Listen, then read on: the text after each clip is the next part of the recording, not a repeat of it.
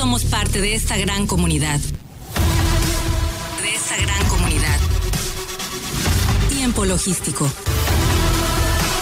Continuamos.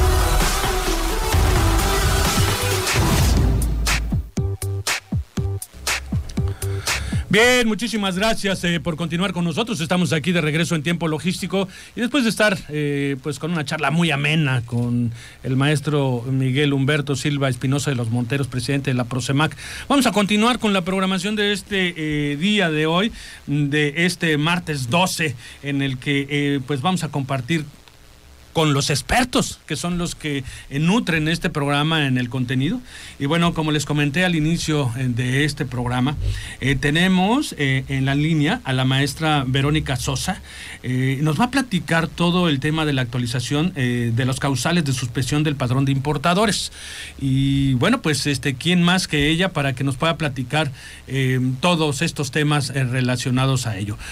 Maestra, bienvenida a Tiempo Logístico. Qué gusto que esté nuevamente con nosotros.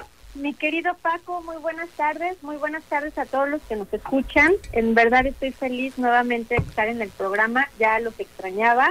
Gracias. todo el, compartir información padre, importante, que en ocasiones en la en el día a día de la operación perdemos de vista y ante la situación actual eh, a, a, nivel mundial y precisamente en Manzanillo que nos está afectando tanto la escasez de los contenedores, eh, la, la tardanza en la llegada de los barcos, el tener que liberar en tiempo y forma, porque bueno, se vienen fechas importantes para mm, entregar mercancía, ¿no? Aquella que ya traemos vendida, aquella mercancía que tenemos ya licitada, etcétera, que tenemos que entregar en tiempo y forma y en ocasiones llega a suceder que sale alguna sorpresa no esperada de una baja inesperada del padrón de importador.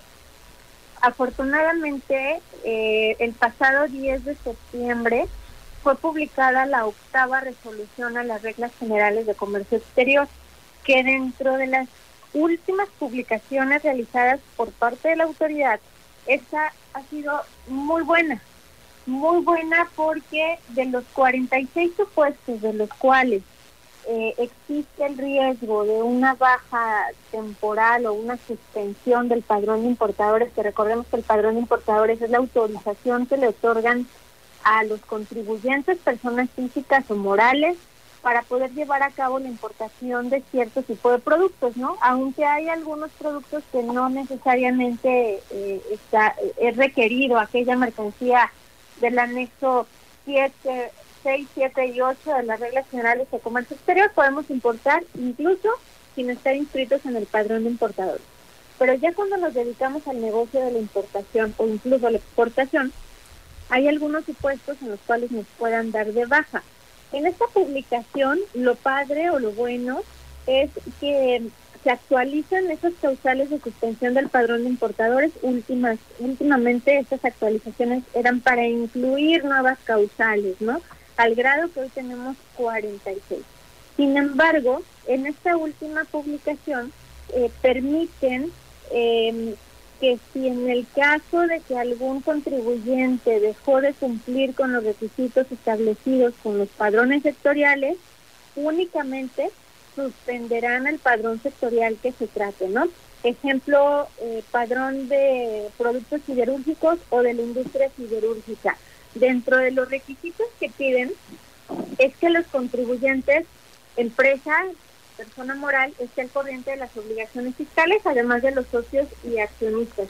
Y últimamente eh, solicitaban con actualización a la ficha de trámite el listado de los clientes y proveedores, a quién le vamos a comprar ese acero o esa manufactura de acero o esa tubería eh, presentando el certificado de molino, eh, eh, el comprobar que realmente voy a importar un producto y que probablemente ya lo tenga vendido al grado de que tengo que justificar a quién le voy a vender ese producto, ¿no? Ese listado de clientes y proveedores antes no lo requerían.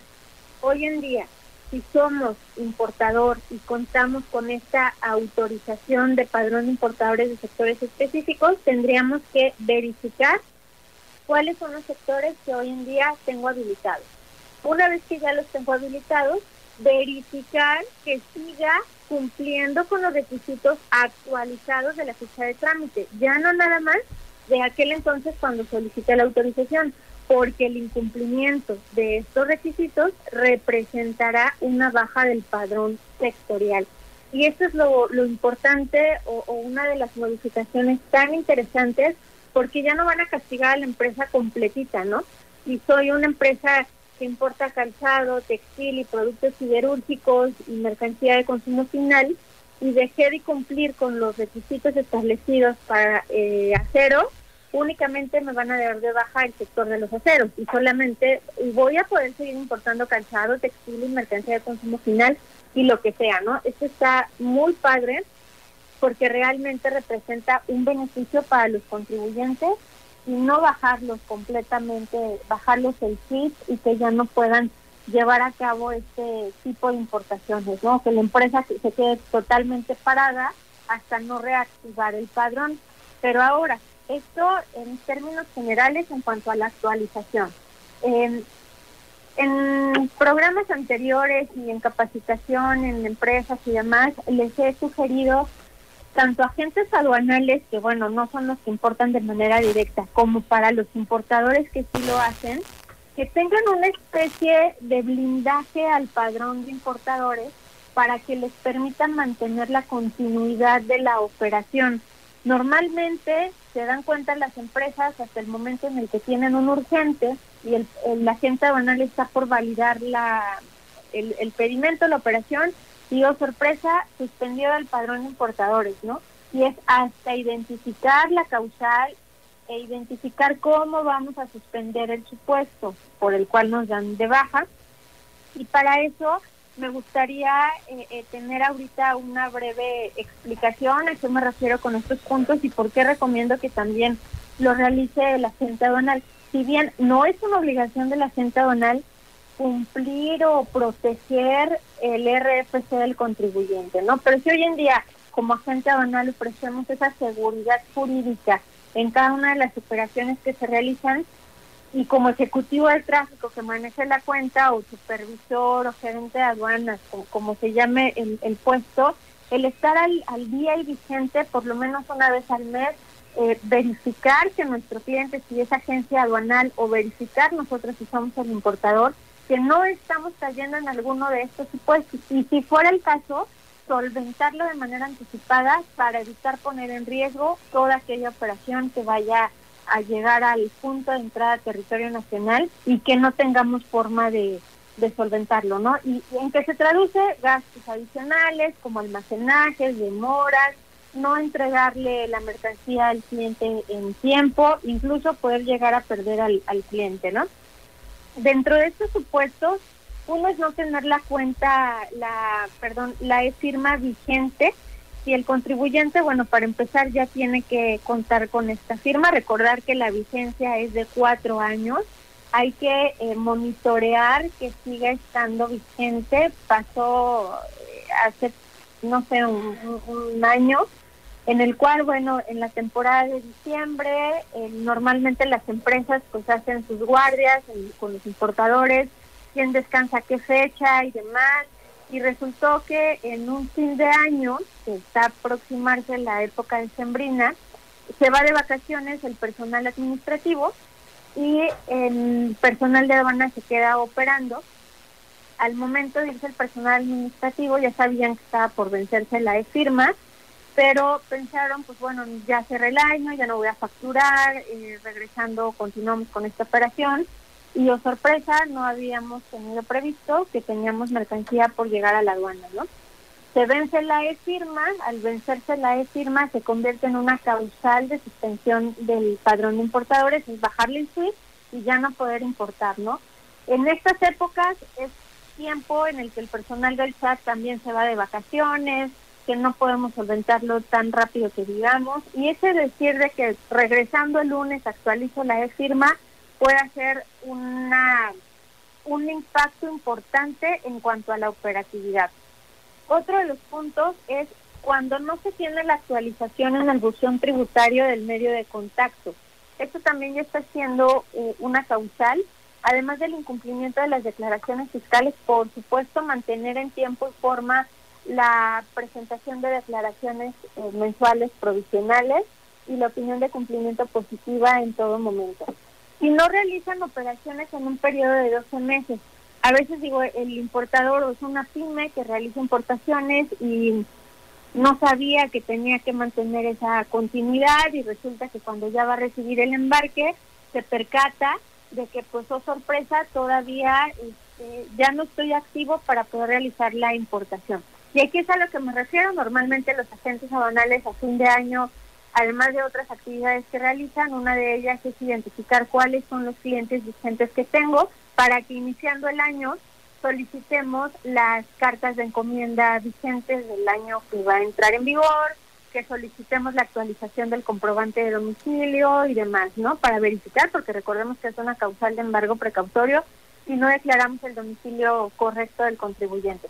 En ese sentido, pues valdría la pena que como agente aduanal identificáramos quiénes son los clientes que tuve en este año, qué documentación es la que tengo, a quién le voy a pedir que me actualice. Y oh sorpresa, tengo esta empresa que realizó operaciones en abril 2021, eh, todavía o, a la fecha no ha realizado operación, valdría la pena que el área comercial los contactara para verificar si próximamente van a tener operaciones, probablemente eh, sí, y confirmar que sigan estando vigentes en el padrón y que no vaya a tener una sorpresa, ¿no? Es una de las actividades que normalmente no se hace por parte de la gente banal, pero en pro del mantener blindado el padrón del cliente, que es la principal fuente de ingreso a la agencia banal, valdría la pena poderlo implementar. Además de mm, la presentación de avisos de suspensión ante el RPC, si fuera el caso, aviso de cancelación, un tema importantísimo cuando no realicen avisos de apertura o cierre de establecimientos en materia de actividad de comercio exterior o que no cuenten con registro. Aquí hay varias empresas que pueden tener bodegas en donde reciben esa mercancía de comercio exterior y no la tienen habilitada como una sucursal o establecimiento en el que tienen actividad de comercio exterior si hoy en una bodega que no es de la empresa se recibe mercancía de comercio exterior que la estamos controlando como empresa, puede ser que pongamos en riesgo el padrón de importadores.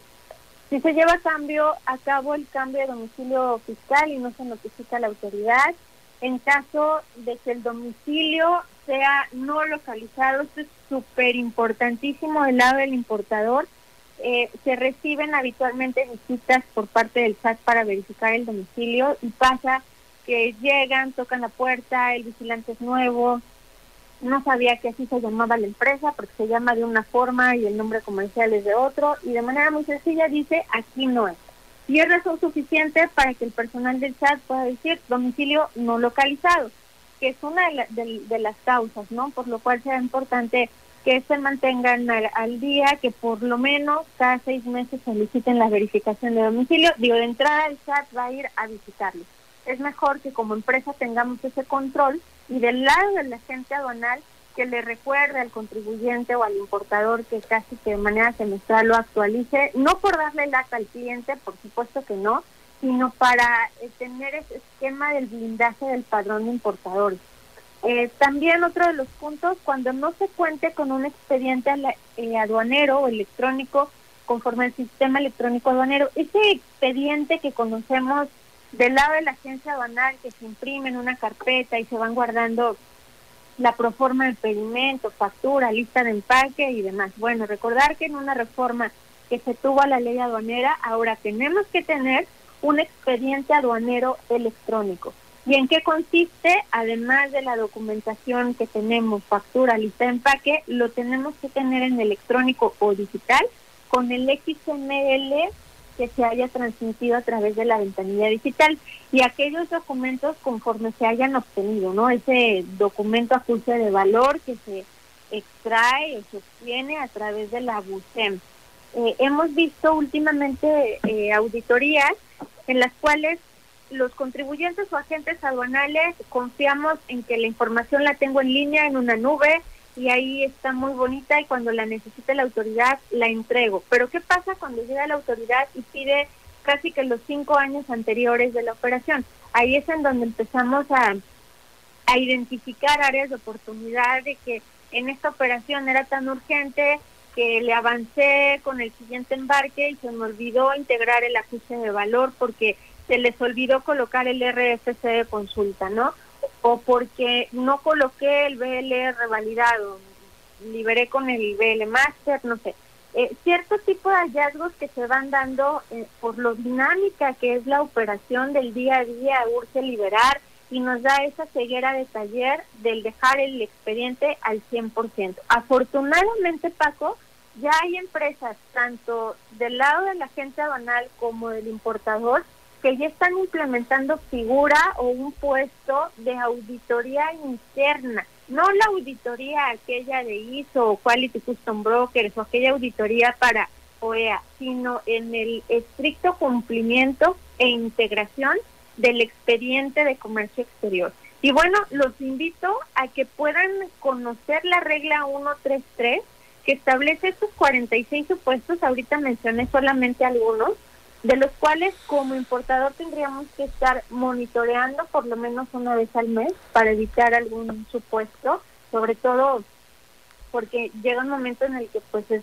prácticamente imposible reactivarlo de un día a otro y continuar con la operación. Y lo que pueda representar de decir, bueno, no importa, me lo llevo con una empresa backup para que continúe la operación, pensemos lo que sí, pero ¿qué pasa con aquella mercancía que viene etiquetada a importadora 1 y ahora tengo que cambiar la etiqueta a importadora 2, que es la, la razón social del backup? Correcto. Pero a mí me gustaría más bien eh, recomendarles que se contacten contigo. Hay una gran diversidad de información que dominas a la perfección para poder prevenirlos con todos estos temas. Y pues para mí sería muy grato que puedas decirles en dónde te pueden encontrar. Con muchísimo gusto. Eh, mi correo electrónico, y muchas gracias Paco, mi correo electrónico son mis iniciales, VSB de Verónica Sosa Becerra, arroba bcemx.com, arroba bcemx.com y mi número celular es 314 10 20707 y con mucho gusto podemos apoyarles en generar esta especie de blindaje o de protocolo a seguir para evitar una suspensión en el padrón de importadores. Y de verdad, si lo mantenemos al día, casi que les garantizo que estaremos eh, protegiendo la operación sin poner en riesgo la continuidad de las empresas. Ahí está todo el dato. Ya dejamos también tus datos en el fanpage de Facebook de Tiempo Logístico, eh, por si alguien más lo quiere ver y bueno, pues este, o si futuramente ven este video, este audio, eh, lo llegan a escuchar, eh, pues ahí van a estar también los datos para que te contacten. Verónica, de verdad siempre es un placer. Mm, las gracias yo te las doy a ti por tu colaboración como siempre. Te mando un abrazo y esperando verte pronto. Con mucho gusto, Paco, y un fuerte abrazo y saludo a todos los que nos escuchan. Y, gracias nuevamente por la invitación. Hasta la próxima, Verónica. Hasta la próxima. Bueno, pues este no le cambie porque vamos a continuar todavía con más el último segmento aquí en Tiempo Logístico. Regresamos. Somos la voz del comercio exterior. Tiempo logístico. Tiempo logístico. Permanece con nosotros.